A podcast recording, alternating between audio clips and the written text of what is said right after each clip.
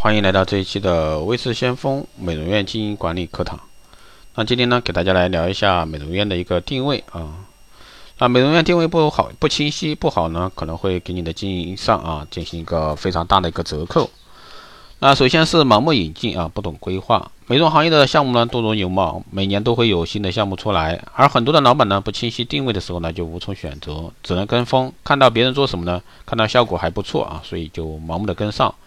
最后呢，很多的一个利润呢，都变成了加盟的货款，那这些货呢，也不一定卖得掉。之后呢，就变成了自己的库存，一年赚的钱全变成了货。第二个方面是业绩难突破，业绩来自于顾客。当顾客不知道店里的清晰定位的时候呢，顾客就无法清楚自己在这个店的消费定位。而每一次新的项目进来，都要重新做营销，就相当于每进一个新的项目，就要重新做一次营销。所以说，顾客感觉呢，自己天天都在被销售，甚至被感觉啊欺骗。第三呢是团队打造，每一次进的项目都是千差万别，而团队的就四五个美容师，每次呢都要学着新的的东西，学习转化成战斗力本身就是很难的，所以说这个定位不准也会影响到你的团队的建设啊。还有呢就是经营目标疲于奔命。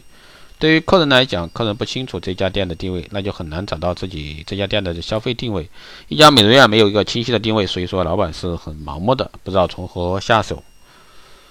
那首先要确立有强烈的自我定位，需要从顾客、同行、自身三个方面进行分析，这些分析结果为基础，就能找出令人啊可信的、与同行区别的、能吸引顾客共鸣的自我定位。那首先是对手分析，美容品牌定位要形成差异；同行分析就是了解竞争同行的一个定位，特别是你的区域的美容院啊。了解的目的呢，就是要选择与竞争品牌不同的品牌定位，保证品牌定位的差异化。第二呢是顾客分析，美容品牌定位要引发共鸣，美容品牌定位仅有差异性还不够，还必须能够啊引起顾客的共鸣，否则的话差异性就能失去价值。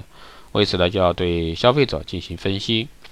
还有呢，自我分析，美容品牌定位要考虑适当。自我分析是发现啊，美容院是否拥有足够的资源、实力和决心来实现这些定位的。以上呢就是简单给大家来聊一下这个美容院的定位啊，希望对各位有所参考。那以上呢就是这一期的内容，希望对各位有所帮助。如果说你有任何问题，欢迎在后台加微信二八二四七八六七幺三二八二四七八六七幺三，备注电台听众。如果说你对我们的美容院经营管理服务，私人定制，还有光电中心加盟、美容院、美容院的光电医美的一个课程，感兴趣的，欢迎在后台私信我一次先锋老师报名。好了，这期节目就这样，我们下期再见。